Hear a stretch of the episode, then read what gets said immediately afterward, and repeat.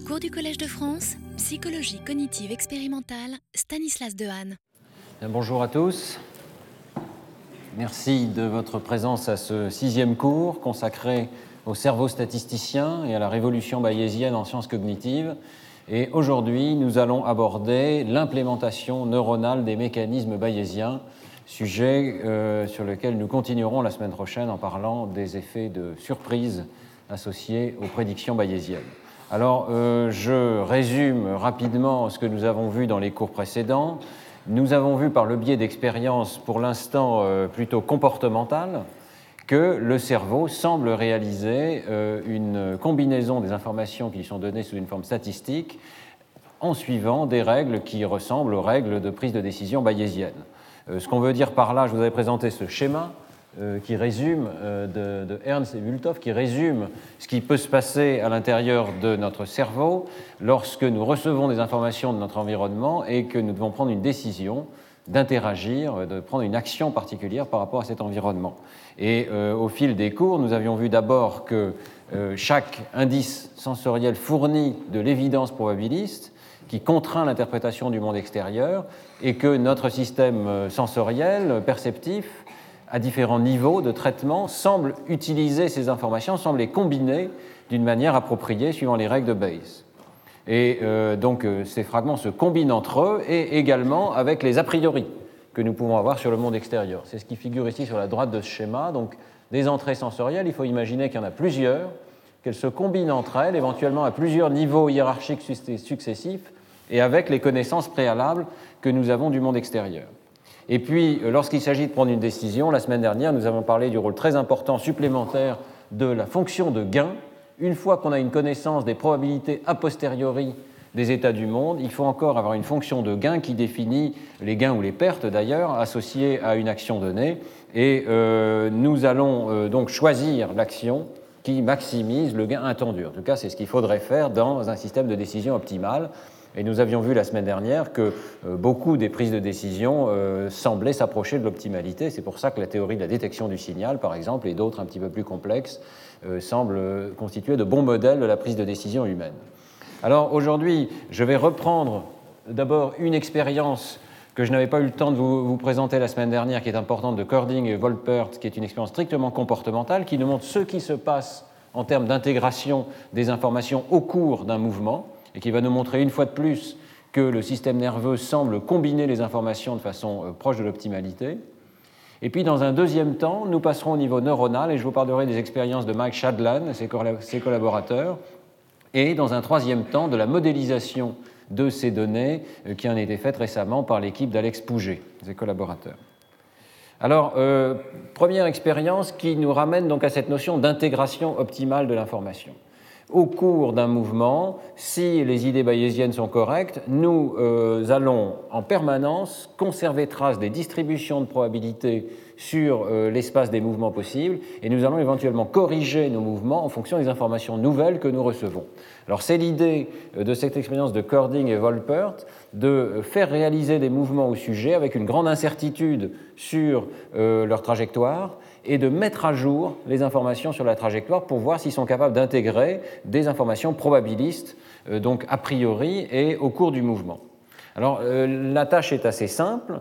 Euh, elle fait appel une fois de plus, on avait déjà vu ça la semaine dernière, à une situation de réalité virtuelle. C'est très intéressant évidemment la réalité virtuelle pour les sciences cognitives puisque ça nous permet de manipuler de façon complètement indépendante le mouvement du sujet et les informations sensorielles qu'il reçoit sur son mouvement puisqu'ici, au lieu de voir son doigt en train de se déplacer, la tâche consiste, partant d'un point de départ du doigt, à atteindre une cible, mais au lieu de voir son doigt, le sujet le voit par l'intermédiaire d'un système de réalité virtuelle, et ce système permet donc aux expérimentateurs de déplacer le doigt d'une façon arbitraire, déplacer le, feedback visuel par rapport à la position réelle du doigt.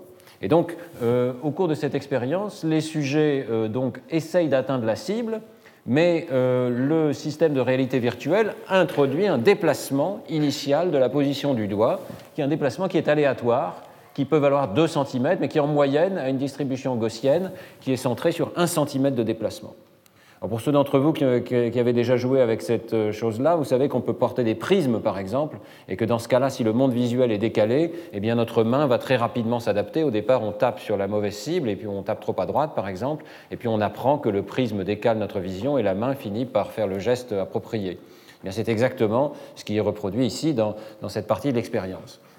Donc on voit, par exemple, que la trajectoire en jaune, le sujet, euh, bien qu'il parte ici euh, avec un déplacement important, eh bien, il apprend à faire une trajectoire moyenne qui va se rapprocher de la cible. Et si la moyenne de la distribution, comme je l'ai dit, est un décalage de 1 cm, eh bien, on s'aperçoit au bout de quelques centaines d'essais que le sujet euh, tape effectivement en moyenne 1 cm plus à droite qu'il ne l'aurait fait en l'absence de ce décalage initial.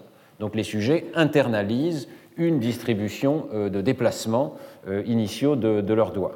Alors l'astuce de l'expérience ici, c'est d'introduire une deuxième information qui est un, feedback sensoriel qui euh, donne très brièvement, pendant une petite fenêtre ici, une information sur la position du doigt. Et dans la condition en violet, on donne une information précise sur la position du doigt. Donc par exemple, vous voyez ici la trajectoire en violet, c'est une trajectoire où le déplacement initial était euh, non pas en moyenne de 1, mais ici, dans cet essai particulier, il était de 2 cm. Le sujet découvre cette information euh, au moment où son doigt traverse cette fenêtre, et vous voyez que la trajectoire est corrigée. Donc ça, c'est la trajectoire réelle, et ça, c'est la trajectoire virtuelle. Et euh, le sujet corrige sa trajectoire en fonction du feedback qu'il reçoit. Ça paraît tout à fait euh, évident, mais c'est quand même intéressant de voir que nos trajectoires ne sont pas figées une fois pour toutes, mais intègrent des informations successives.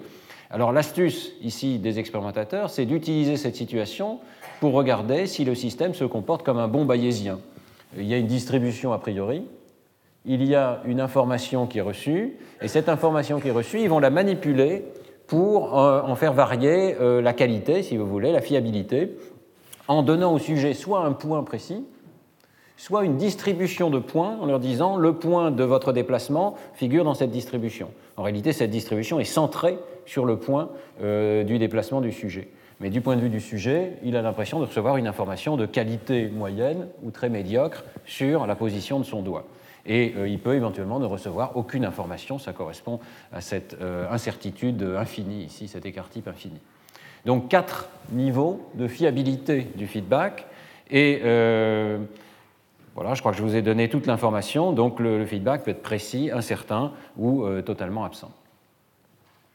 Alors, euh, regardons un petit peu ce que ça veut dire d'un point de vue bayésien. Ça veut dire qu'on a une distribution a priori sur euh, les déplacements du doigt, donc centrée sur plus d'un centimètre, avec un écart type de 0,5 cm. On a un feedback qui est reçu et qui peut être représenté par ces distributions. Alors ici, c'est un exemple hein, qui, est, donné pour un essai particulier où le déplacement initial était de l'ordre de 2 cm et euh, donc, suivant les conditions de feedback, le sujet va recevoir cette information de façon précise, peu précise, incertaine ou pas du tout. Eh bien, qu'est-ce que le sujet doit faire selon la règle de Bayes? Vous savez qu'il doit multiplier la distribution a priori avec l'évidence qui est reçue. Et euh, voilà ce que, ça, ce que ça donne. La prédiction qui est assez intéressante, c'est que le sujet, en fonction de l'incertitude, ne va pas forcément réaliser un déplacement complet du doigt en fonction du feedback. Si l'information qu'il reçoit est très précise, il va déplacer son doigt effectivement euh, de 2 cm, mais s'il reçoit une information imprécise, il est dans son intérêt, la situation optimale, l'inférence optimale, c'est de combiner l'a priori et euh, le feedback de manière à euh, retomber sur l'une de ces distributions ici. ce que ça veut dire, c'est assez facile à comprendre, ça veut dire si vous recevez une information relativement peu précise et qui vous dit vous avez déplacé votre doigt de 2 cm. En réalité, comme vous savez que cette information est peu précise, et vous savez qu'il est plus probable que votre doigt ait été déplacé de seulement 1 cm, qu'il est peu probable que ces valeurs extrêmes aient été atteintes, eh bien la combinaison des deux fait que euh, vous devez euh, juger que c'est plutôt 1,6 ou 1,7 cm qui est la valeur la plus probable. Parce que l'information que vous recevez est relativement peu précise. Plus elle est précise, plus vous devez déplacer votre doigt de la quantité qui est indiquée par le feedback. Alors, c'est encore une situation très simple où le modèle bayésien fait des prédictions très précises, la combinaison d'un a priori et d'une information sensorielle, mais cette fois-ci au cours de l'action. Et c'est intéressant de voir si notre système euh, d'action prend en compte de façon euh, très rapide euh, une combinaison de ces deux indices. Alors, les prédictions peuvent donc être mises sous cette forme-là. Euh, les auteurs nous proposent une représentation qui est d'ailleurs un petit peu complexe. Hein. Ils regardent la déviation finale de la cible en fonction du déplacement initial du doigt. Alors, euh, la déviation finale devrait être zéro si le sujet parvient à tout compenser. D'accord? Donc, ça devrait être zéro, quelle que soit la position initiale du doigt. Et euh, lorsque l'incertitude sensorielle augmente, qui correspond à ces différentes courbes ici de couleurs, eh bien, la prédiction du modèle bayésien, c'est que les sujets compensent de moins en moins pour la position euh, initiale du doigt, en fonction du feedback qui leur est donné. Ils utilisent de plus en plus l'a priori. Et alors, l'a priori, c'est que le déplacement est de 1 cm en moyenne. Donc, si le déplacement est d'un centimètre, l'erreur sera zéro mais pour les courbes ici euh, marquées en couleur, si le déplacement effectif à un essai donné est de 0 cm, l'erreur sera de moins 1. Si le déplacement est de 2 cm, l'erreur sera de plus 1. Voyez Parce que le sujet, en réalité, réalise toujours le même comportement. Donc on a une prédiction extrêmement précise qui vient euh, du modèle bayésien, et les auteurs nous proposent de la comparer à deux autres euh, types de modèles. Premier modèle, le sujet pourrait, après tout, se rendre compte que le feedback qu'il reçoit, c'est une distribution de points qui est toujours centrée sur la valeur correcte. Hein. Donc il pourrait utiliser le, point central de la distribution, et à ce moment-là, il a toute l'information, il sait où se trouve son doigt, et il peut le déplacer, et donc on devrait avoir une euh, compensation complète avec zéro déviation de la cible, le sujet qui tape toujours correctement sur la cible. Deuxième possibilité, et ça c'est très important, il faut essayer d'exclure un modèle alternatif possible dans lequel le sujet pourrait, au fil des milliers d'essais, apprendre euh, à se servir du feedback qu'il reçoit pour euh, corriger progressivement la position de son doigt. Et euh, ça, c'est un point important. Lorsqu'on cherche à tester un modèle bayésien, il faut s'assurer que ce n'est pas simplement l'apprentissage au fil des essais qui a ajusté le comportement, mais que c'est bien l'inférence à un essai donné euh, qui rend possible le comportement qu'on cherche à observer. Alors, euh, dans cette situation, euh, l'argument qui est fait par les auteurs, c'est que grâce à la réalité virtuelle, en fait, le sujet ne voit pratiquement jamais son doigt et il ne donne du feedback sur la position finale du doigt, est-ce qu'il a touché la cible ou pas, que dans une fraction des essais, qui est les essais où il y a un feedback parfait. Donc leur argument, c'est que puisqu'il n'y a de feedback que dans cette condition, les sujets devraient se comporter de la même manière dans toutes les conditions. Ils ont pu apprendre un patron de comportement, mais ce patron de comportement devrait être constant à travers toutes les conditions. Bon, c'est un argument qu'on peut discuter. Hein. Euh, ça fait partie de la difficulté, je dirais, de ces tests bayésiens d'arriver à euh, décider s'il y a effectivement un calcul qui est fait à un instant donné ou s'il y a un système qui, par le biais de l'apprentissage, euh, a extrait un comportement statistiquement probable. Alors, voyons maintenant les résultats. Bien entendu, là encore, je ne vous les montrerai pas si ça ne marchait pas, euh, et le papier ne serait pas publié dans Nature si ça ne marchait pas, mais c'est vrai que c'est assez élégant. Hein.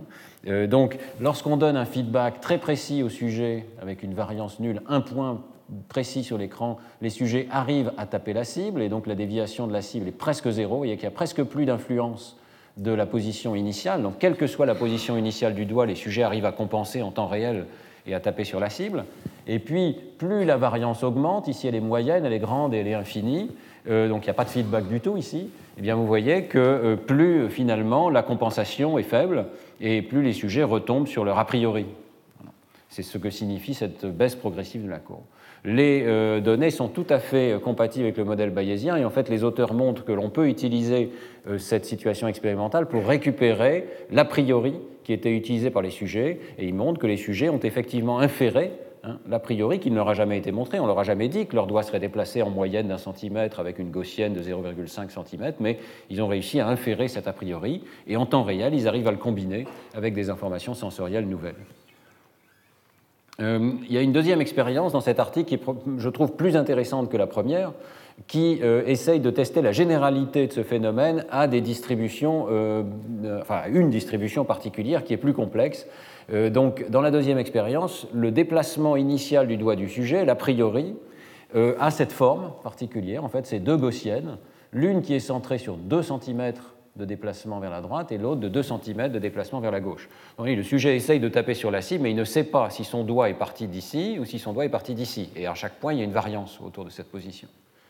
Euh, c'est une situation difficile. Ils réalisent plusieurs milliers d'essais d'apprentissage et euh, ils le font avec une seule condition de feedback, qui est un feedback intermédiaire. pour regarder comment le sujet peut euh, utiliser le, feedback. Alors, les prédictions du modèle deviennent assez complexes. La réponse optimale est moins facile à comprendre. Je vais essayer de vous l'expliquer. Imaginez que vous receviez à un instant donné un feedback qui est centré sur zéro, avec une certaine distribution. Donc on vous dit votre doigt semble ne pas avoir été déplacé du tout. Bon, ça ne vous donne aucune information. Vous devez faire le produit de cette distribution avec les deux autres, enfin avec l'autre qui est constitué de deux pics et ça vous dit que votre doigt est peut-être là et peut-être là, mais en moyenne, vous ne savez pas s'il a été déplacé. Donc la prédiction, c'est euh, on ne change rien dans ce cas-là. Euh, deuxième possibilité, votre, euh, on vous donne un feedback qui vous dit que votre doigt est ici, avec une certaine variance sur ce signal. Bon, vous ne savez toujours pas énormément de choses. Si vous faites le produit, il y a toute une zone possible ici, mais ce que vous savez presque certainement, c'est que votre doigt a été déplacé au départ venant de la distribution de droite. Voyez, recevoir cette information vous dit presque avec certitude que ce n'est pas la distribution de gauche qui a été utilisée pour déplacer votre doigt au départ. Alors ce que vous devez faire, c'est euh, déplacer votre doigt fortement dans, la direction compatible avec euh, cette distribution initiale-là. Et c'est ce que dit le modèle bayésien. Vous voyez que si le feedback est ici, le produit des deux distributions va faire déplacer la, distribution a posteriori beaucoup plus vers la droite. Il va y avoir une sorte d'attraction vers la distribution de droite. Si vous êtes centré, à nouveau, ça ne va pas changer énormément, mais vous allez savoir que vous venez de la distribution de droite. Et euh, si vous êtes trop à droite, si on vous dit le feedback, c'est que votre doigt est encore plus extrême à cet essai-là, eh bien c'est l'inverse, vous allez avoir une attraction vers cette distribution-là. Donc je vous fais ça avec les mains, mais bien entendu on peut tracer une courbe mathématique euh, et qui a une forme tout à fait particulière, qui est cette forme sigmoïdale ici, ou, euh, complexe, un cubique, et euh, vous voyez que euh, les données observées effectivement au cours de l'expérience collent assez finement avec cette prédiction complexe d'attraction et de répulsion qui est issue de euh, ce modèle particulier. ici, on voit un sujet unique qui est particulièrement élégant et on voit le groupe. Je ne vais pas rentrer dans le détail, mais vous avez des points d'intersection par rapport à zéro qui sont à peu près placés où il faut, et vous avez en particulier ce patron qui est que le sujet surcompense et ensuite sous-compense en fonction de où il se trouve par rapport aux distributions de départ. Alors pourquoi c'est intéressant? C'est intéressant parce que ça pointe vers la possibilité que le système nerveux soit capable de faire des calculs bayésiens avec des distributions quelconques. c'est une généralisation un petit peu abusive, puisqu'ici, il y a simplement une distribution particulière qui est testée, qui est celle avec deux gaussiennes. Il se pourrait que deux gaussiennes, ce soit encore un cas très particulier. Il se pourrait qu'il y ait un modèle hiérarchique dans la tête du sujet qui disent c'est soit à droite, soit à gauche, et à chaque fois, il y a une gaussienne unique euh, qui est possible. Donc euh, les choses ici ne sont encore que balbutiantes, mais je pense qu'il y a une question ici tout à fait fondamentale, et peut-être euh, pour les, jeunes chercheurs dans la salle, quelque chose qui pourrait être abordé à l'avenir, c'est de trouver des tests déterminants qui permettent de savoir si le système nerveux est capable de représenter et de combiner des distributions quelconques sur un signal, ou bien s'il est limité à certaines formes de distribution. Si on regarde les algorithmes qui existent pour faire des calculs bayésiens, eh ils sont souvent très simplifiés si on suppose que les distributions sont gaussiennes. À ce moment-là, il n'y a plus qu'une moyenne et un écart type à représenter. Est-ce que le système nerveux utilise un algorithme qui simplifie le problème en faisant des suppositions de gaussianité, ou bien est-ce que le système nerveux est capable de travailler avec des distributions quelconques de probabilité? C'est la question qui est posée dans cette expérience, et la réponse semble être qu'au moins pour un type de distribution un petit peu euh, complexe avec deux bosses, eh bien, le système nerveux s'en sort encore et semble approcher euh, l'optimalité. Alors, euh, je voudrais maintenant passer au problème un petit peu plus général. Il semble donc que le système nerveux soit capable de recevoir des indices, éventuellement à des temps différents. Il y a un a priori, il y a des entrées sensorielles qui arrivent à des moments différents.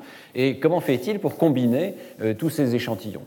En fait, euh, le problème se pose même au sein d'une décision unique, lorsqu'il nous semble qu'il y a un seul stimulus et que le sujet doit prendre une décision, eh bien en réalité, sans qu'on s'en rende compte, euh, le problème est déjà posé d'une manière qui est bayésienne. Pourquoi? Parce que eh euh, la présence de fluctuations soit dans le stimulus, mais même si le stimulus est constant, soit dans le système nerveux lui-même, fait que le problème qui doit être résolu par le système nerveux est un problème où il y a des entrées ambiguës, avec une ambiguïté qui peut varier au fil du temps, et qui nécessite de calculer la réponse la plus plausible.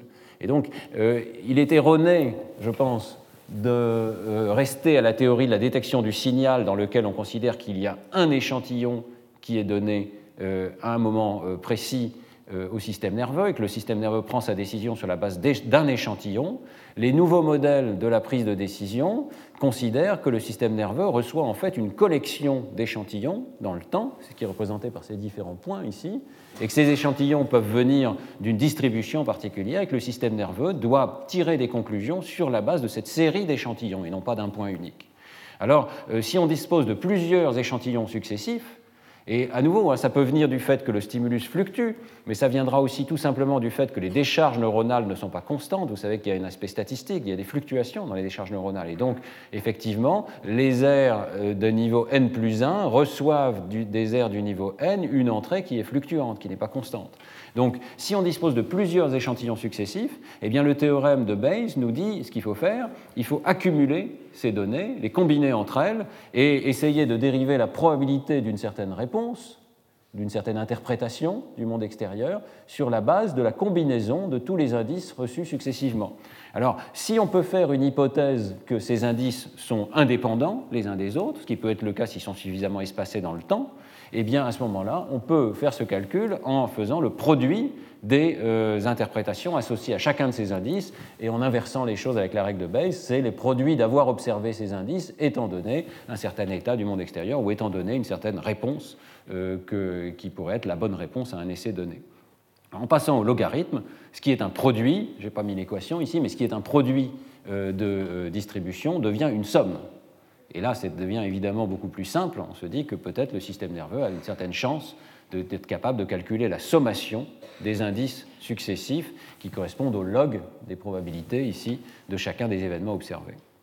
Alors, euh, on arrive à cette idée très générale que le système nerveux pourrait réaliser une sorte de marche qui, si les échantillons sont distribués au hasard autour d'une certaine valeur, correspondrait à une marche aléatoire. le système nerveux va sommer des indices si ces indices sont semi-aléatoires, il peut y avoir une direction à cette marche aléatoire, mais il va y avoir des points qui se promènent.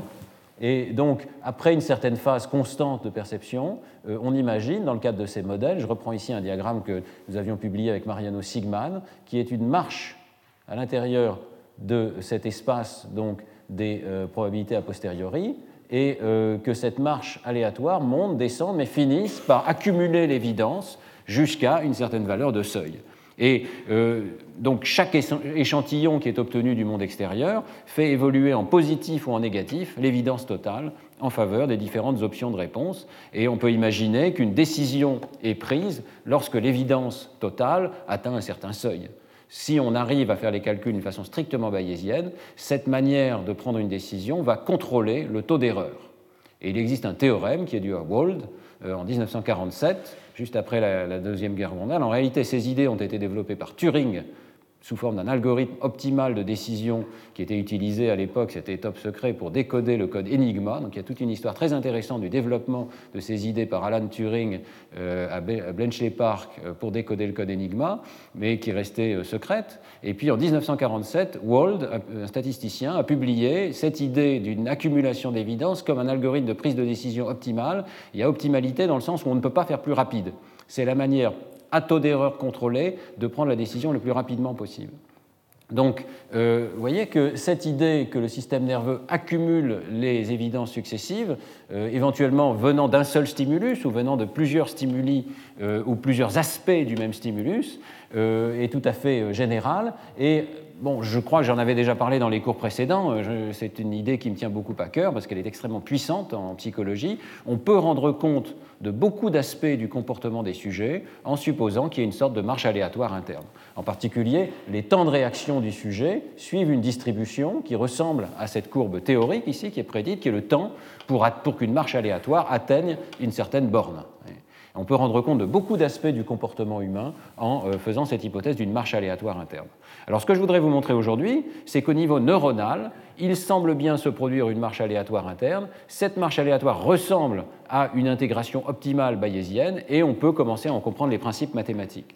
Les expériences clés dans ce domaine sont menées par le groupe de Mike Shadlen à Seattle, euh, prochainement d'ailleurs à Columbia. Euh, il réalise des expériences qui sont appuyées sur le paradigme de Bill Newsom, qui est un paradigme de décision qu'un singe peut apprendre, un singe macaque, et qu'on fournit au singe deux cibles pour un mouvement oculaire, T1 et T2. On s'arrange en fait quand on est en train d'enregistrer un neurone pour euh, connaître son champ récepteur et placer l'une de ces deux cibles dans le champ récepteur et l'autre cible tout à fait en dehors du champ récepteur. Donc on va voir quand on enregistre un neurone à quel point il vote pour un mouvement dans son champ récepteur.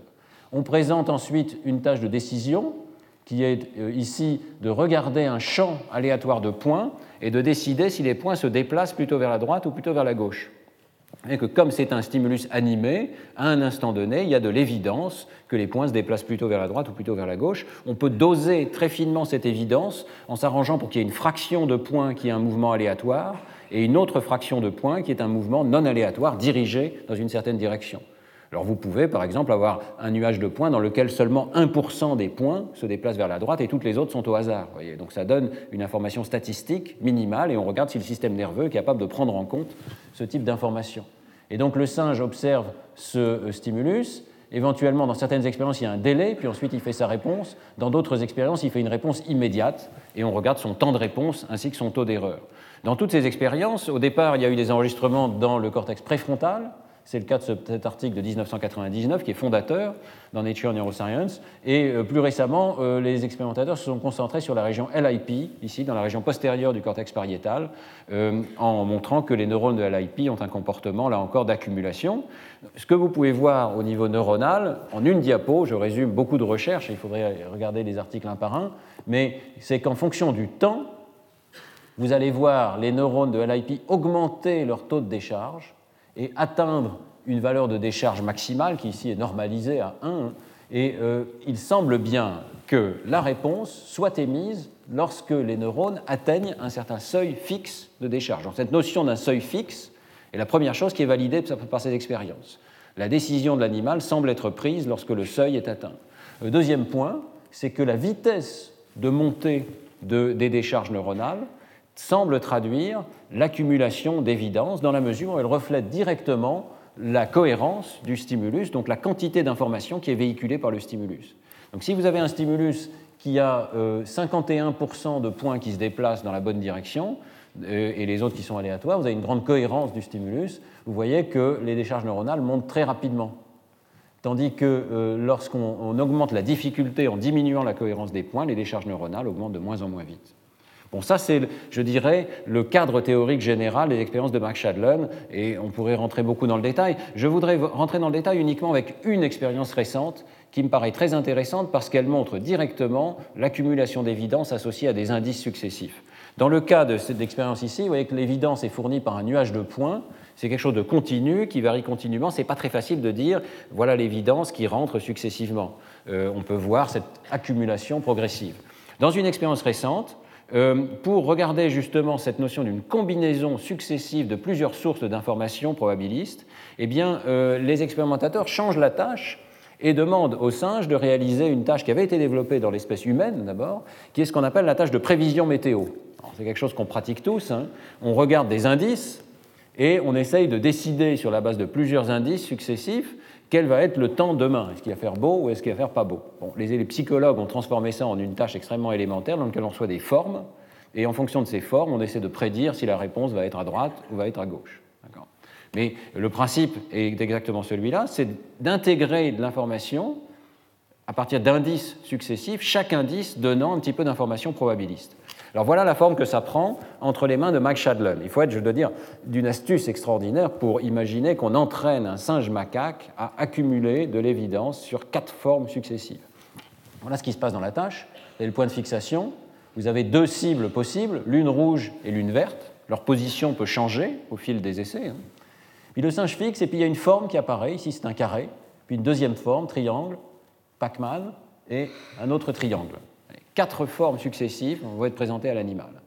Et alors, il se trouve que ces formes, l'animal au départ ne le sait pas, mais chacune de ces formes constitue un indice en faveur de la cible verte ou en faveur de la cible rouge.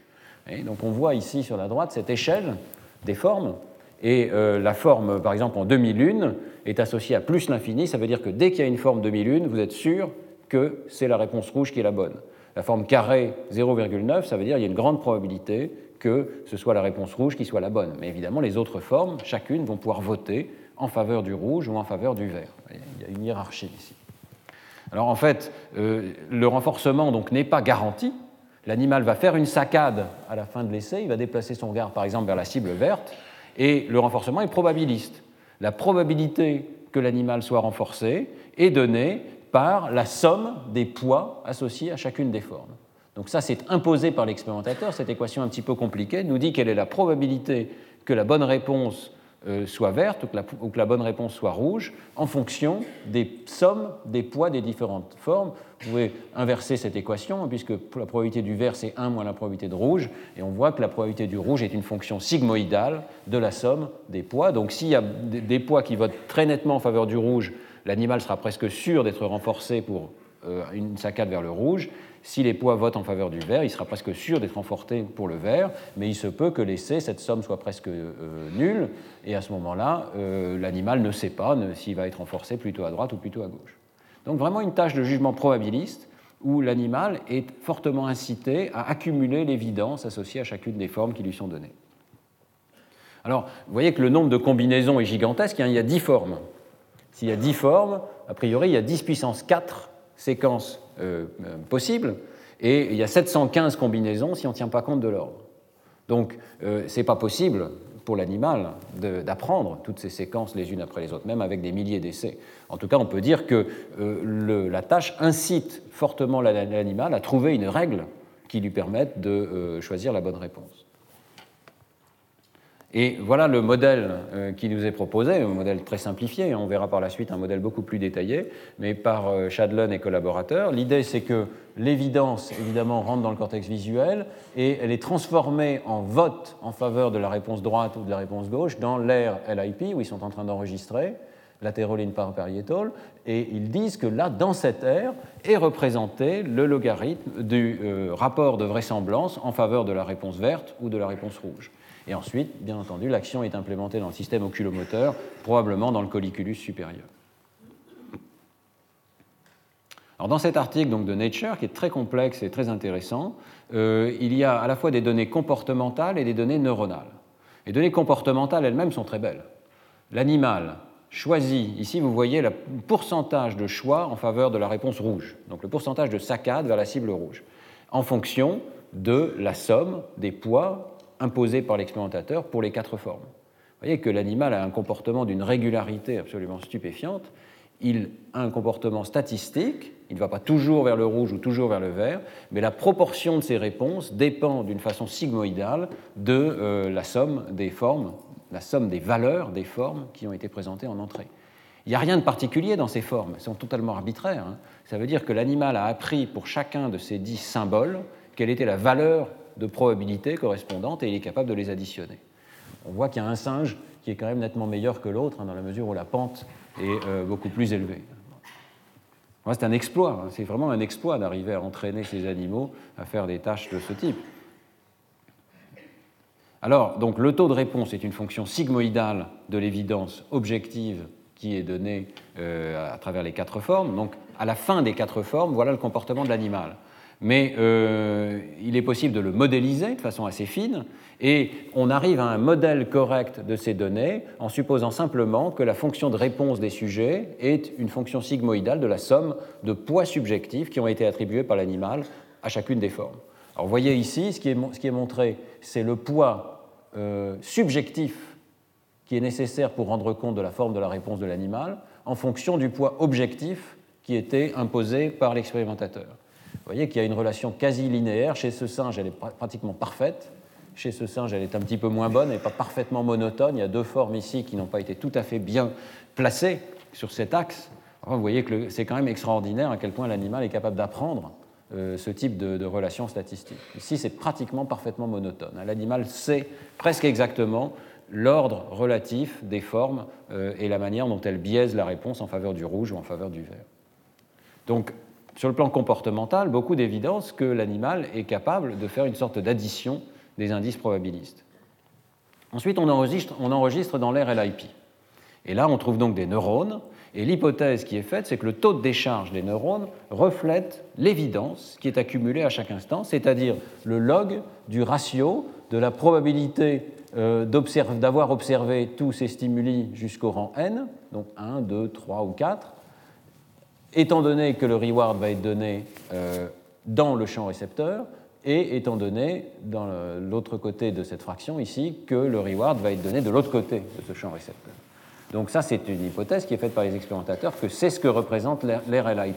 L'RLIP représente un calcul, le calcul euh, du rapport de vraisemblance des deux réponses possibles. Alors, euh, cette quantité, mathématiquement, n'est pas exactement égale à la somme des indices 1, puis 1 plus 2, 1 plus 3, 2 plus 3, ou 1 plus 2 plus 3 plus 4. Elle ne l'est que pour n égale 4. Pour n égale 3, pour n égale 2, pour n égale 1, ce n'est pas exactement la somme qu'il faut faire. Et le papier est assez euh, détaillé sur ce point-là, mais euh, d'un autre côté, la somme est une assez bonne approximation hein, de ce que l'animal doit faire. Et euh, il semblerait que tout ce que fait l'animal, c'est simplement la somme d'indices qu'ils appellent naïfs associés à chacune de ces formes. Alors, regardons les décharges neuronales ensemble. Voilà ce que vous voyez lorsque vous enregistrez un neurone de LIP en fonction du temps. Vous avez son taux de décharge et euh, vous euh, séparez dans, un premier temps simplement les essais en fonction de savoir si à la fin de l'essai, l'animal va faire une saccade à l'intérieur du champ récepteur ou à l'extérieur du champ récepteur de la cellule. La première chose que vous voyez, donc, c'est que, bon, à part cette décharge initiale qui n'est pas expliquée, il y a une séparation progressive des décharges neuronales. Et vous avez des décharges neuronales, c'est le même neurone, hein. la décharge neuronale augmente lorsque l'animal va se décider à la fin de l'essai à faire une saccade à l'intérieur du champ récepteur du neurone, et la décharge neuronale diminue lorsqu'à la fin de l'essai, l'animal va prendre la décision d'aller de l'autre côté. Ça, c'est le premier point. C'est compatible avec l'idée qu'il y a une sorte d'accumulation progressive vers une certaine décision. Il reste ce pic initial qui n'est pas expliqué. Hein. Ça, je, trouve que c'est un point intéressant parce que vraiment, euh, il est tout à fait massif. Alors ensuite, on peut séparer euh, les décharges d'une façon beaucoup plus fine en fonction de la valeur de l'évidence accumulée à chaque instant, si on suppose que c'est ce que fait l'animal. Alors on voit effectivement que les décharges neuronales se séparent magnifiquement en fonction de l'évidence qui est donnée par chaque indice. Donc première forme, ici la première forme apparaît. Passer cette première décharge, vous voyez que le neurone se calme un peu, si je puis dire, et puis ces décharges se séparent. Et s'il y a beaucoup d'évidence donnée par la première forme en faveur de euh, la réponse dans le champ récepteur, le neurone décharge fortement, alors qu'il décharge beaucoup moins lorsque les formes votent de l'autre côté. Deuxième forme, même chose, mais la séparation est encore plus importante, c'est normal, puisque la somme euh, peut atteindre des valeurs plus extrêmes. La séparation devient encore plus importante, etc. etc. Vous voyez que quand on arrive à la quatrième forme, on a, en regardant le taux de décharge du neurone, une bonne idée de est-ce que l'animal va décider d'aller vers l'intérieur du champ récepteur ou en dehors du champ récepteur. Un neurone unique nous donne déjà une information sur la décision de l'animal. Évidemment, il faut imaginer qu'il y a des centaines de milliers de tels neurones dans les RLIP qui tous réalisent ce calcul en parallèle, de façon partiellement corrélée évidemment, mais qui vont donner une décision euh, finale prévisible. Alors, si on regarde à l'intérieur de chacun de ces panneaux la moyenne des taux de décharge et qu'on fait une régression en fonction de la valeur de la somme des formes, donc la première forme, la première plus la deuxième, la première plus la deuxième de la troisième, etc., donc l'évidence qui est disponible à un instant donné, eh bien on voit que la décharge neuronale est une fonction linéaire de cette évidence, qui est le log de la probabilité.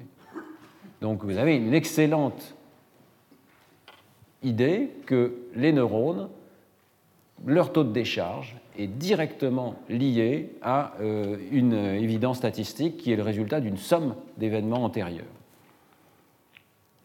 Je voudrais vous montrer certains de ces neurones directement parce que euh, dans le matériel supplémentaire de l'article, il y a énormément de films qui sont proposés qui nous montrent directement l'activité des neurones à un essai donné. Je voudrais le faire en particulier parce que cette image peut être trompeuse. Elle peut vous donner l'impression que le neurone fait quelque chose de très linéaire et qu'il y en a certains qui baissent et d'autres qui montent. Mais en fait, ça n'est pas du tout le cas. Vous voyez que les panneaux sont divisés parce que chaque forme peut vous faire changer de courbe. Il se peut que la première forme vous amène ici, mais que la deuxième vous amène ici et que la troisième vous ramène ici. Voyez. Donc, euh, en fait, c'est une trajectoire complexe qu'on tronçonne en morceaux où l'évidence a différents niveaux de valeur. Mais si on regarde un essai donné, on voit que les neurones font des calculs euh, d'une extraordinaire euh, sensibilité et, la trajectoire peut être complexe. Donc voilà une représentation de la décharge des neurones. ah, j'aurais dû demander qu'on mette le son. Je ne sais pas s'il y a un technicien qui peut m'aider à mettre le son. Sinon, on va peut-être se servir du, microphone, tout simplement. Parce qu'on peut à la fois visualiser les décharges des neurones et les entendre. on les, fait, euh, entendre sous forme de petits claquements qui correspondent à chacune des, décharges, chacun des potentiels d'action. Alors euh, voilà un essai, donc vous avez en fonction du temps les différentes formes, et la courbe bleue, pour vous aider, indique le vote total lié aux formes qui précèdent. Donc ça, la première forme vote un petit peu en faveur de la cible rouge, la deuxième, par contre, vous entraîne vers le vert, la troisième encore plus vers le vert, etc. Et euh, on va voir le taux de décharge du neurone en fonction du temps. Euh, la, la, direction en faveur du champ récepteur du neurone se situe toujours vers le haut. Donc plus les décharges augmentent, plus ça veut dire que euh, les formes votent en faveur de la forme qui est située ici en haut, c'est-à-dire la forme rouge. Donc à cet essai particulier, euh, on va ouvrir le film, si ça veut bien marcher. Voilà. Hmm. Un petit problème technique, j'espère qu'on va pouvoir le résoudre.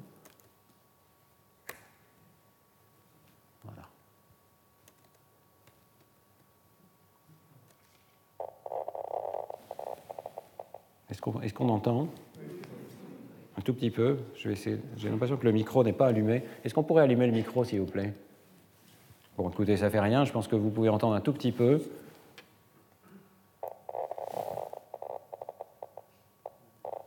Alors, qu'est-ce qu'on voit ici? Le champ récepteur du neurone est ici en bas à droite. À cet essai particulier, on a mis la forme rouge dans ce champ récepteur et la forme verte, on l'a mis diamétralement opposée. La première forme vote en faveur du rouge. Vous voyez qu'on voit bien la première décharge initiale, puis cette décharge soutenue qui correspond au fait que la première forme vote en faveur du rouge. Et puis les autres formes successivement vous induisent de l'autre côté, et la décision finale, c'est que c'est d'aller vers le vert. On voit la saccade finale vers le vert. Eh bien, euh, vous pouvez suivre dans la décharge de ce neurone exactement l'évolution de cette réflexion, si on peut dire, de cette intégration d'évidence. D'abord, le, le taux de décharge monte, et puis ensuite, il redescend. On va regarder un deuxième exemple, c'est le même neurone. Alors j'ai peur que ça ne marche pas très très bien, on va relancer tout ça.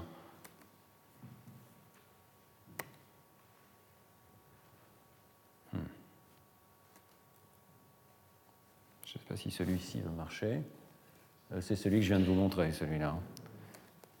Juste une seconde. Il y a un petit problème technique là.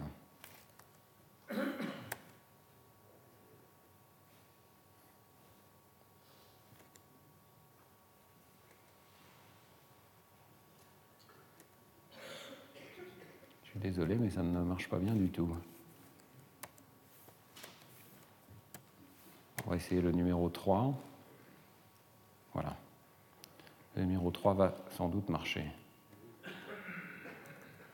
le numéro 3 est particulièrement intéressant parce que euh, l'inférence qui est faite ici n'est pas monotone. Donc vous allez voir ce qui se passe. Voilà. Alors j'espère que vous avez pu suivre ce que fait le singe.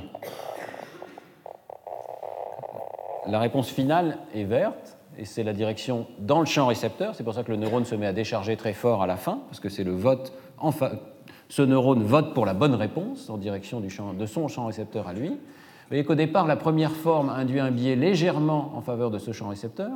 La deuxième, au contraire, induit de l'autre côté, encore plus de l'autre côté. Mais la dernière, c'est l'une de ces formes avec une valeur infinie qui dit c'est certain que c'est du côté vert. Donc la dernière décision l'emporte et l'animal finit par faire une saccade du côté vert. vous voyez qu'à chaque étape, l'animal semble intégrer l'évidence qui provient de chacune des formes.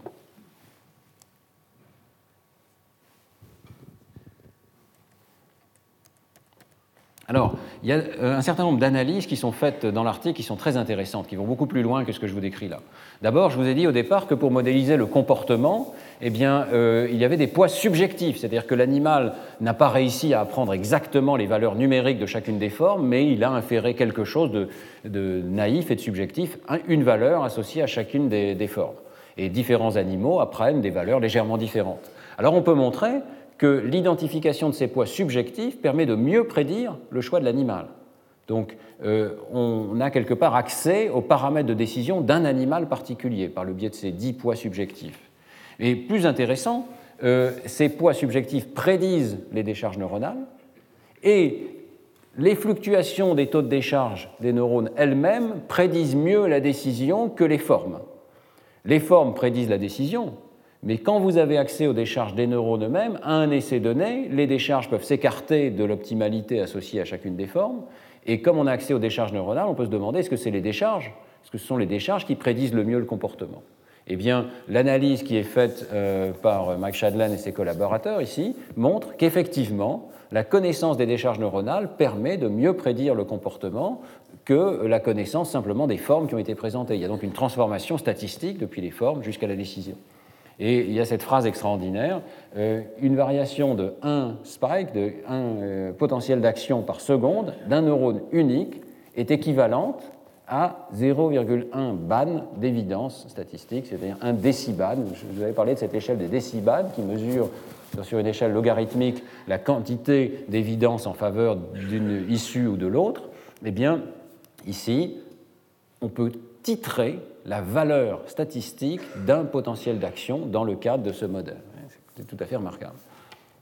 Alors, conclusion. Une décision simple, pas si simple que ça, hein, cette tâche de prévision météo, est effectivement prise par accumulation d'évidence. La décharge des neurones constitue une approximation de la marche aléatoire qui est postulée déjà depuis des années, depuis finalement 40 ou 50 ans en psychologie, comme euh, une base de la prise de décision chez l'homme. Vous pouvez vous référer par exemple aux travaux de Radcliffe, qui récemment a vraiment poursuivi cette ligne de recherche qui consiste à essayer de montrer que les temps de réponse chez l'homme reflètent une marche aléatoire. Alors, on enregistre dans l'air LIP, ça ne veut pas dire évidemment que c'est la seule euh, région euh, qui va être concernée par ce type d'accumulation d'évidence. Ça, c'est une limite, je pense, du travail de Max Shadlen, c'est d'avoir enregistré pratiquement avec des neurones uniques, non pas des ensembles de neurones, et d'avoir enregistré pratiquement uniquement à l'intérieur de la LIP si on accepte ce travail initial dans le cortex préfrontal. Alors on ne sait pas totalement quel est le réseau impliqué, il est très probable qu'il y ait un réseau distribué. Alors ce qui est le plus intéressant, c'est l'aspect quantitatif de la chose, c'est vraiment de montrer que les taux de décharge des neurones semblent proportionnels au logarithme du rapport de vraisemblance. Donc il y aurait une correspondance directe entre des calculs neuronaux et des calculs statistiques qui par ailleurs se trouvent être optimaux dans ce contexte particulier. Bon, euh, ils sont prudents euh, dans cet article et évidemment, les auteurs envisagent des interprétations plus simples qui peuvent être aussi complémentaires.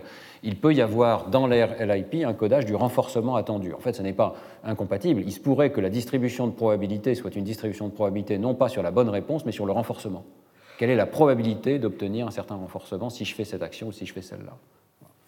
Euh, ça n'est pas du tout incompatible. L'autre aspect, c'est qu'il peut y avoir une sorte d'addition naïve euh, des probabilités et non pas une vraie inférence statistique. Et en fait, il propose que c'est un modèle plutôt euh, d'addition naïve plutôt que de calcul statistique complet qui est fait par les sujets.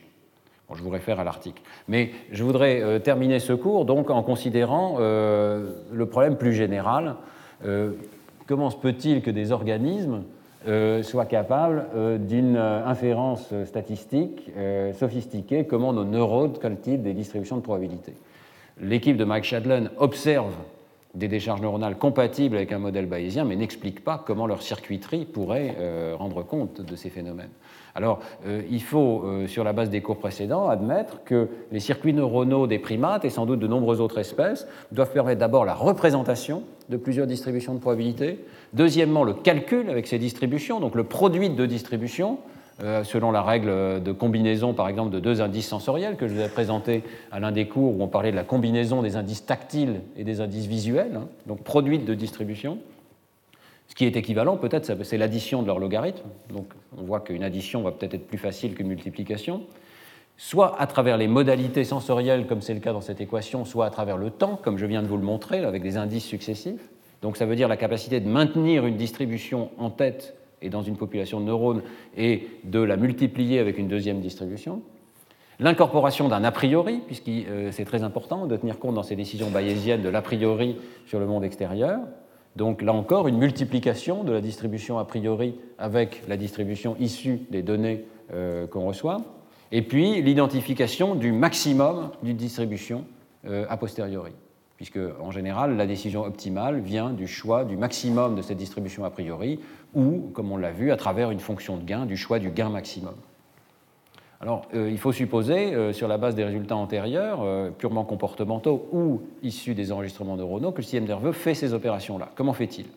Eh bien, l'équipe de Beck et collaborateurs, donc avec Mike Shadlon, mais aussi cette fois-ci dans une publication avec des théoriciens, et notamment Alex Pouget, propose une solution. Et en fait, le travail d'Alex Pouget, il y a toute une série d'articles très intéressants, il propose une implémentation neuronale possible qui rendrait compte des inférences bayésiennes. C'est un travail en cours, qui n'est pas totalement terminé, mais dont on peut isoler quelques grands principes. Alors, premier principe, c'est de dire qu'un stimulus extérieur, par exemple la vitesse d'un ensemble de points, si on revient à la tâche de, Bill Newsom telle qu'utilisée par Max Shadlan, la vitesse d'un ensemble de points va être représentée par un vecteur de décharge neuronale à travers une population.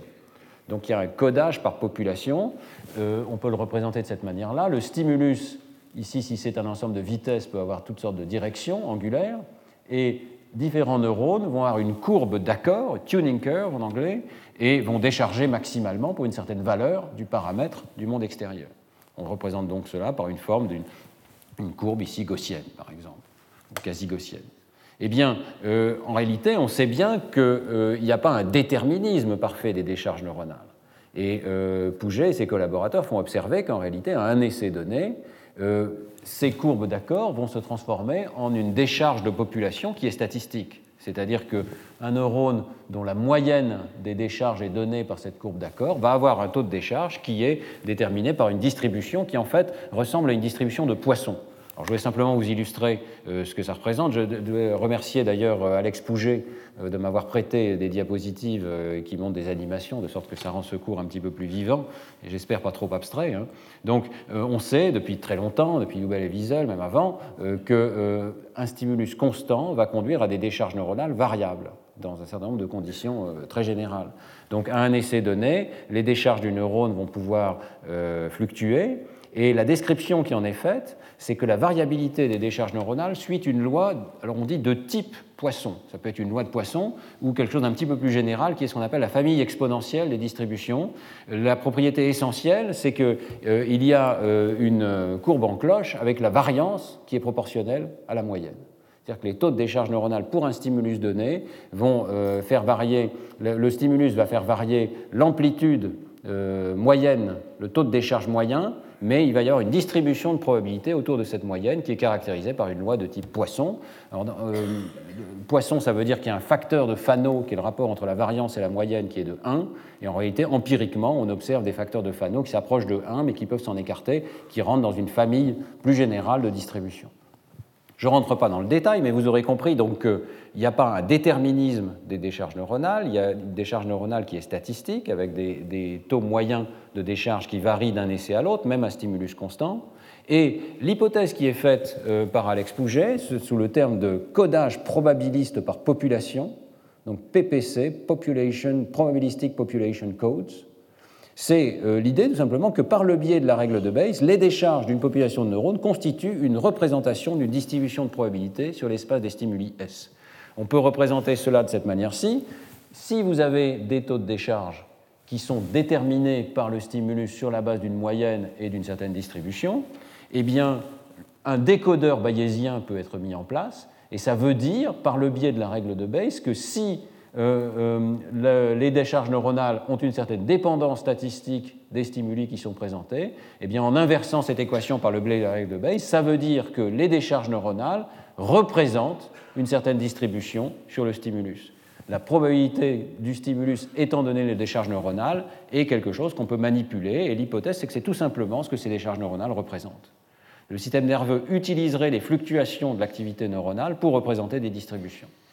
Et donc, un observateur optimal qui regarderait cette distribution pourrait tirer l'inférence sur la distribution des probabilités euh, à travers tout l'espace des stimuli possibles. On pourrait en inférer quelle est la valeur la plus probable du stimulus, et un système de décision pourrait se servir de ce décodage pour choisir le maximum a posteriori.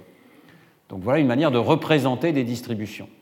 Euh, vous voyez que s'il y a toute une décharge, toute une population qui suit ces doigts de décharge, on n'est pas du tout forcé de se restreindre à une gaussienne. Un des arguments qui est fait par Pouget, c'est que ce type de représentation permet essentiellement d'interpoler n'importe quelle distribution. Il pourrait y avoir plusieurs pics, ce n'est pas un problème. Il suffit d'avoir une distribution de poids sur ces différents neurones, ce qui correspond à ces taux de décharge neuronale variables.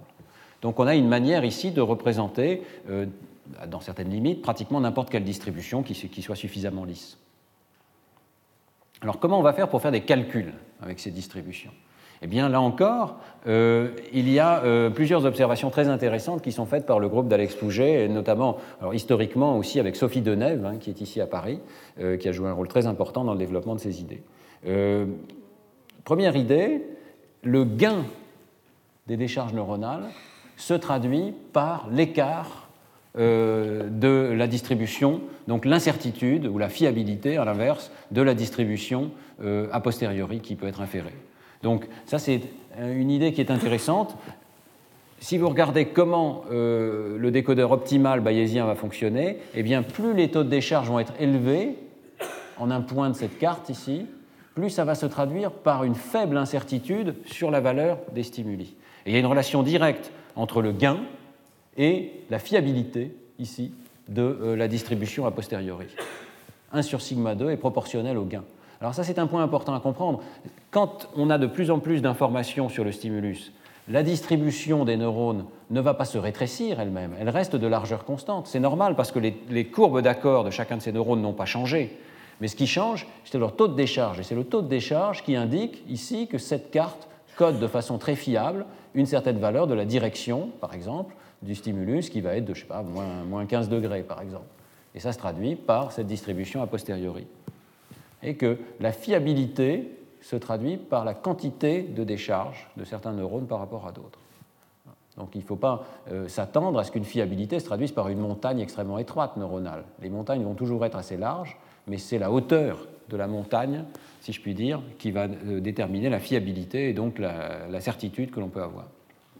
Deuxième idée très intéressante, dans certaines limites mathématiques, si la variabilité des décharges neuronales appartient à une famille particulière de distribution, qu'on appelle la famille exponentielle, alors la somme arithmétique des décharges de deux populations de neurones réalise automatiquement le calcul du produit des distributions qu'elles représentent. Ça paraît presque magique, en réalité c'est relativement simple. Vous avez deux distributions de probabilité, par exemple l'une qui code pour la vision, l'autre qui code pour le toucher, dans cette expérience que je vous avais décrite il y a plusieurs semaines où il faut croiser ces deux informations pour essayer de tirer l'inférence optimale sur la taille du stimulus, ici c'est l'orientation, peu importe, eh bien il suffit de faire la somme des décharges neuronales. Et si on a une troisième population de neurones qui code pour la somme des décharges neuronales, eh bien si on décodait cette population, on verrait qu'elle a réalisé le calcul du produit des distributions de départ. Le gain et la somme des gains, ça correspond au fait que euh, les fiabilités se sont additionnées et euh, donc exactement suivant le principe de la règle de Bayes. La moyenne s'est déplacée comme il faut, le gain a été mis à jour, la fiabilité a été mise à jour comme il faut.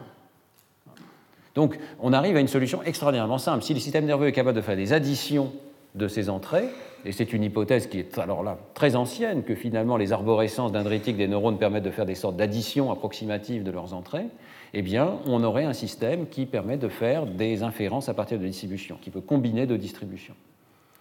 Alors le troisième point euh, qui est fait euh, ici dans cet article particulier de Beck et collaborateurs dans, Neurone en 2008, c'est qu'on peut sur cette base-là créer un système complet qui réalise la tâche euh, de Shadlen et de Newsom.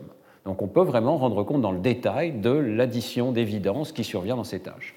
Donc je vous rappelle, hein, l'animal voit un nuage de points, les points euh, se, distribuent un petit peu au hasard, mais certains ont une vitesse. Il s'agit pour l'animal de décider s'il se dirige plutôt vers la droite ou plutôt vers la gauche. Il fait une saccade correspondante. Il y a une version continue de la tâche qui est aussi considérée. toutes les directions sont possibles et l'animal doit faire une saccade dans la direction la plus probable. Comment est-ce qu'on fait pour réaliser un réseau de neurones sur la base des idées de codage par population euh, qui réaliserait ce type d'inférence de façon optimale? Euh, Voilà ce qui est proposé comme réseau. Hein par euh, Beck et collaborateurs, c'est un réseau à trois étapes, uniquement en avant, ça c'est un point sur lequel on reviendra, euh, avec donc des projections en avant mais pas en arrière d'une aire à l'autre, avec l'RMT, l'air LIP et le colliculus supérieur. Et l'idée, c'est d'attribuer à chacune de ces étapes un rôle bien précis.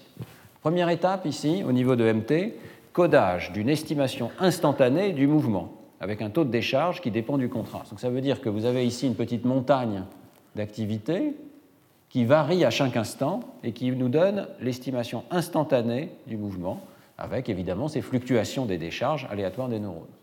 Deuxième étape, vous avez un deuxième banc de neurones, ici une population de neurones, comme dans MT, qui code toutes les distributions, toutes les directions possibles du stimulus, mais cette fois-ci, l'idée, c'est que l'air LIP accumule l'évidence, c'est-à-dire qu'elle va coder la distribution de probabilité associée à chacune des directions de mouvement possibles. Donc en termes mathématiques, on aimerait, et c'est ce qui euh, Pouget, Beck et collaborateurs vont nous montrer que c'est possible, on aimerait que le réseau de neurones calcule la probabilité de, toutes les directions des vitesses possibles, étant donné l'activité passée, c'est-à-dire étant donné toutes les décharges passées des neurones de MT. L'idée, c'est que depuis le départ de l'essai, les neurones de MT nous donnent toutes les indications sur le mouvement, il faut les intégrer à travers le temps. Alors, troisième idée, le colliculus supérieur, lui, va servir d'échantillonneur de cette distribution et il va être câblé pour extraire le maximum de cette distribution. C'est lui qui va identifier le maximum a posteriori. Alors c'est pour ça qu'il a une décharge beaucoup plus lisse ici, parce qu'il va en fait constituer d'un réseau à attracteurs qui va euh, réaliser cette opération qu'on appelle euh, sélection du, maximum, winner take all, le gagnant gagne tout, hein. euh, et on peut câbler un réseau de neurones pour réaliser cette opération. Mathématiquement, ça va donc s'écrire comme la sélection du maximum, du point, du lieu du maximum de la distribution, la vitesse, la direction de la vitesse qui est la plus probable. Alors, il y a une difficulté supplémentaire mathématique qui se pose ici, dont j'ai peu parlé jusqu'à présent, mais dont il faut absolument parler, c'est la marginalisation.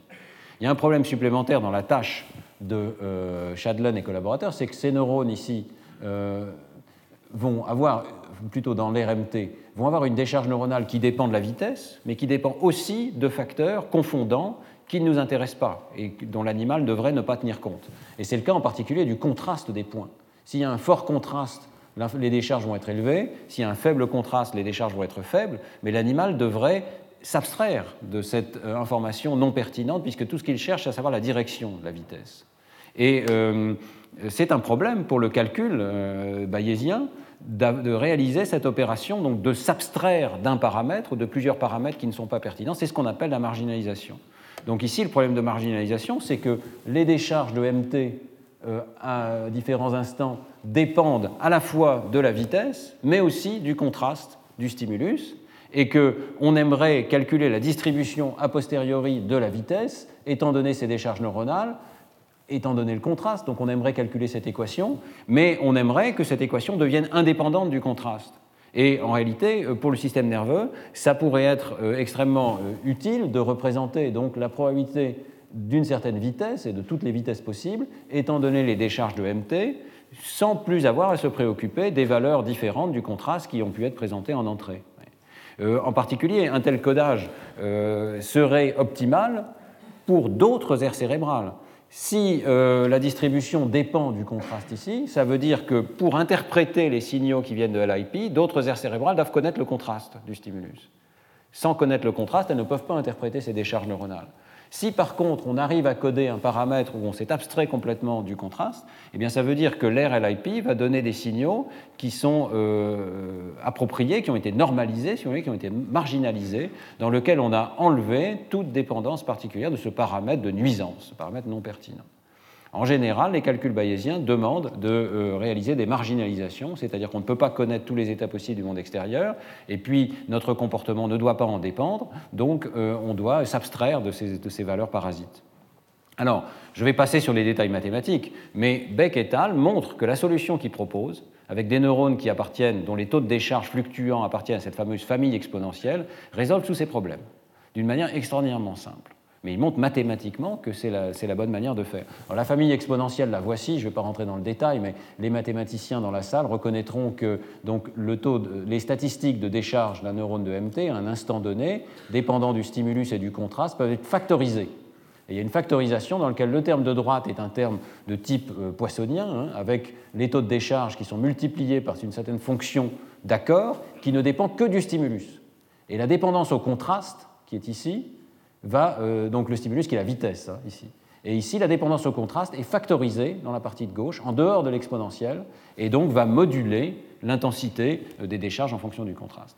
Si les décharges neuronales obéissent à ce genre d'équation, alors tout est simple, et euh, la loi de Poisson, qui est observée expérimentalement, appartient à cette famille. Alors dans ce cas-là, tout est simple. On peut calculer mathématiquement la probabilité des vitesses, étant donné tout le passé des décharges de MT comme une exponentielle avec cette somme des décharges de MT qui apparaît ici à droite. Et donc, ça veut dire que pour que l'air LIP représente la distribution inférée de la vitesse, étant donné tous les états du passé, eh bien, il suffit que le taux de, euh, de décharge de LIP dépende simplement de la somme des décharges de l'air MT. Donc, ce que montrent Beck, Shadlen, Pouget dans cet article, et leurs collègues, c'est qu'une opération de sommation des activités neuronales, sans que ça en ait l'air, parce que ça paraît très simple, est l'opération appropriée pour réaliser des inférences bayésiennes sophistiquées. Alors, évidemment, on peut penser que si une aire cérébrale faisait la somme des décharges d'une autre aire, il y aurait un problème de saturation les décharges ne cesseraient d'augmenter progressivement, on atteindrait des niveaux qui ne sont pas soutenables par des neurones biologiques. Alors ce que montre Pouget et collaborateurs, c'est un, aspect important, c'est qu'on peut corriger ce problème en normalisant à chaque instant euh, par une sorte d'inhibition récurrente qui vient soustraire la moyenne de la population à chacun des neurones individuels. Cette opération de soustraction est propre sur le plan mathématique, elle ne change pas les propriétés des distributions et elle permet de garder les décharges neuronales dans un espace où elles continuent de pouvoir varier sans saturer. Et alors, dernier point, il reste à choisir le maximum global de la distribution. Et là, euh, il montre que euh, le colliculus supérieur peut réaliser cette opération. Il suffit d'attendre qu'un certain seuil soit franchi. À ce moment-là, on lui fournit en entrée les décharges de LIP on, donc on l'initialise avec la valeur des décharges de LIP et on le laisse se relaxer avec des connexions endogènes jusqu'à ce que euh, euh, le système atteigne une certaine valeur stable qui correspond à ce qu'on appelle un winner take all, c'est-à-dire qu'il ne reste plus que le maximum qui est codé dans le colliculus supérieur. Donc vous avez plusieurs étapes successives mais qui sont chacune très simples la simulation du réseau de neurones, évidemment, euh, est faite, et elle est faite, je dois dire, avec un grand réalisme, le, au moins au niveau des propriétés de chaque neurone individuel. Donc ce sont des neurones avec des, taux de décharge assez réalistes. Et euh, les résultats montrent qu'effectivement, on peut modéliser les données observées par Mike Shadlen et ses collaborateurs. Vous avez par exemple ici donc, le taux de décharge simulé des neurones de LIP dans la simulation en fonction du temps, en fonction des différentes valeurs de cohérence du stimulus que je vous ai montré au départ. Et vous voyez que ici ce sont les données réelles. Vous voyez qu'il y a une sorte de linéarité, quasi-linéarité de l'augmentation des taux de décharge en fonction du temps. D'après euh, Pouget, correspond à la simple addition des taux de décharge reçus euh, de, de l'RMT. Il faut conceptualiser ce qui se passe comme un changement de la hauteur de montagne d'activité neuronale à l'intérieur de l'air LIP. LIP code pour toutes les directions possibles, mais il y a des montagnes dans les directions qui sont celles qui correspondent aux deux euh, réponses possibles, et ces montagnes vont changer de hauteur en fonction de l'évidence qui est accumulée progressivement. Alors, je euh, conclus. Hein. Euh, quels sont les points à retenir? Il y a un réseau de neurones avec un certain degré de réalisme qui, sur lequel on peut démontrer mathématiquement que les opérations qui y sont réalisées correspondent à l'implémentation d'une inférence bayésienne optimale. C'est-à-dire que le type de code neural et de réseau qui est proposé par Alex Pouget et ses collaborateurs calcule exactement, à chaque instant, la distribution de probabilité a, priori, a posteriori pardon, de la vitesse du stimulus. Et il le fait en marginalisant correctement et de façon exacte euh, un paramètre de nuisance comme le contraste du stimulus. Donc ce réseau résiste à des conditions expérimentales qui sont non triviales. Par exemple, le contraste du stimulus pourrait varier à chaque instant. Ce n'est pas un problème pour ce réseau. On n'a pas besoin d'estimer ce contraste. Il n'est pas estimé, il est simplement marginalisé. Et on n'a pas besoin de savoir combien de temps s'est écoulé depuis le début de l'essai. Ça, c'est un point. Max Shadlen, au départ, lorsqu'il a décrit ces données, a dit oui, pour prendre la décision, je ne peux pas savoir exactement quel est le niveau d'incertitude. Il faut que je sache combien de temps s'est écoulé depuis le début de l'essai. Non, euh, Alex Pouget et ses collaborateurs montrent qu'en réalité, on peut câbler un réseau pour faire vraiment toutes les étapes mathématiquement optimales de l'inférence. Alors, ces travaux sont prolongés de, très nombreuses manières. Ils datent de 2008 et c'est déjà du passé. Hein.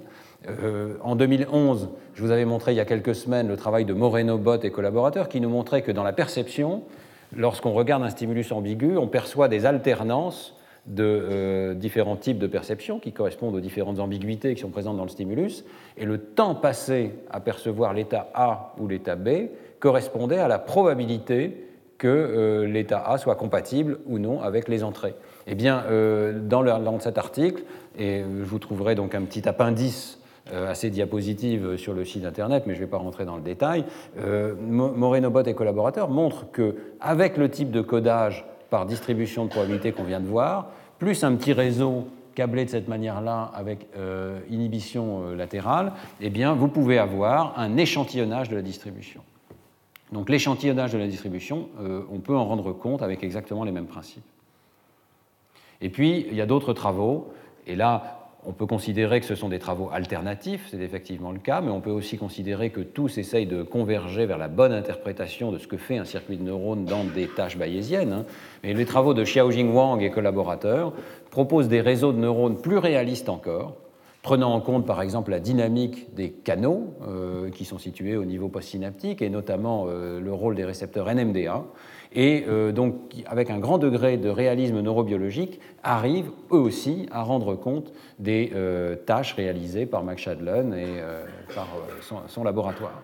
Donc il y a plusieurs modèles en compétition, mais sont-ils vraiment en compétition ou s'agit-il simplement de degrés de description différentes? La description qui est proposée par Alex Pouget est une description très mathématique, très formelle. Il montre que les opérations à réaliser ne sont pas si compliquées que ça et qu'elles peuvent être implémentées par des neurones relativement réalistes. Xiaojing Wang et ses collaborateurs vont un cran plus loin. Ils proposent des réseaux avec un grand degré de réalisme dans les connexions latérales, dans les types de neurotransmetteurs, etc., sans être encore des réseaux vraiment avec la géométrie réelle du cerveau, mais ça s'en approche. Et euh, il montre qu'on euh, arrive, bien entendu, à rendre compte de façon encore un petit peu meilleure, peut-être, euh, de la nature des décisions qui sont prises par l'animal. C'est donc un immense axe de recherche qui est proposé ici, d'arriver à comprendre les différentes manières dont le cerveau pourrait implémenter des inférences bayésiennes. vous avez remarqué qu'il y a certaines limites dans les réseaux qui sont proposés ici, et une limite qui est particulière, c'est que vous avez uniquement une propagation de l'information vers le haut, ici du bas vers le haut. Il n'y a aucun retour de l'information des niveaux supérieurs vers les niveaux inférieurs, dans les modèles qui sont proposés par Pouget pour l'instant. Alors, on peut se poser la question, est-ce qu'il n'y a pas là quelque chose qui n'est pas réaliste du tout? Parce qu'on sait très bien que dans le système nerveux, il y a un retour. Il y a beaucoup plus de connexions descendantes que de connexions montantes entre les aires cérébrales dans la hiérarchie qui nous est proposée par David Van Essen, par exemple. Eh bien, euh, la semaine prochaine, nous verrons que des modèles euh, d'un autre type, proposés par l'équipe de Carl Friston et ses collaborateurs, prennent mieux en compte la connectivité descendante qui existe dans le cortex et conduisent à toute une série de prédictions nouvelles sur la manière dont le système nerveux anticipe sur le monde extérieur. Parce que si j'ai une représentation interne, je peux peut-être créer des anticipations sur le monde extérieur. Et donc un deuxième volet de modélisation neuronale va rendre compte de ces phénomènes d'anticipation. Ce sera le prochain cours et jusque-là, je vous remercie de votre attention. Retrouvez tous les contenus du Collège de France sur www.colège-2-france.fr.